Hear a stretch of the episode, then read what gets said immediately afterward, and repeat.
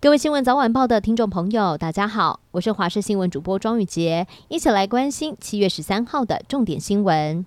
随着各国疫苗的覆盖率提升，还有检疫的政策调整，国际间的旅行逐渐重启。胸腔镜重症专科医师黄轩引用了国外的研究，表示搭飞机空中传播率比在地面上低太多了。而且，其实出国之前要确定有两件事情，包括了自己有没有把口罩戴好戴满，还有完整的接种疫苗，都可以有效的降低染疫风险。驻日代表谢长廷在脸书发文表示，他与日本国会跨党派团体思考日本安全保障之会参叙，他们一团有七位国会议员即将在七月底访问台湾。外交部指出，该团成员名单以及相关的访台目的还有行程等等的事宜，外交部正在安排当中，会在适当的时机来对外说明。台北市议会在去年通过了《台北市重阳敬老礼金发送自治条例》，台北市政府也召开记者会，公布恢复发放重阳敬老金。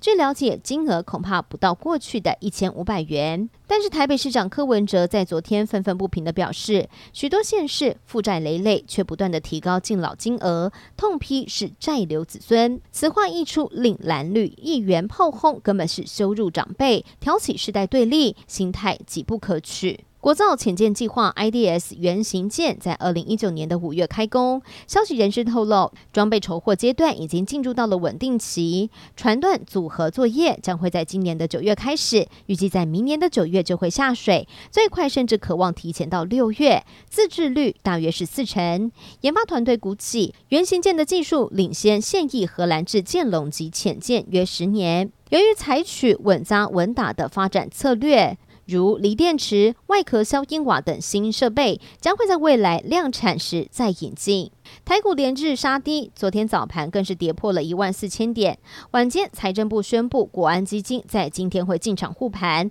给了台股一剂强心针。今天一早开盘大涨了四百点，再度站上了一万四千点。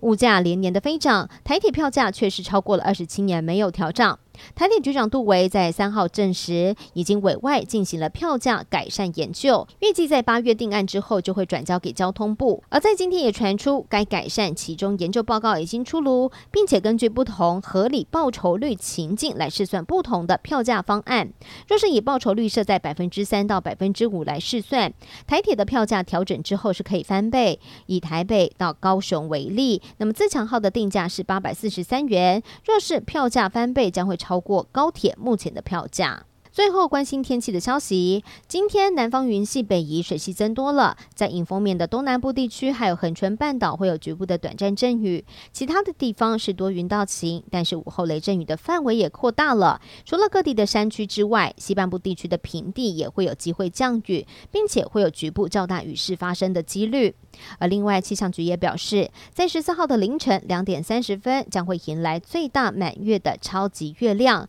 因此明天到后天。特别是台南、高雄、屏东、台东、基隆北海岸沿海地区都会有年度的大潮，沿海的低洼地区在涨潮期间一定要注意海水倒灌、局部淹水等等的现象，到海边去活动也要多加留意安全。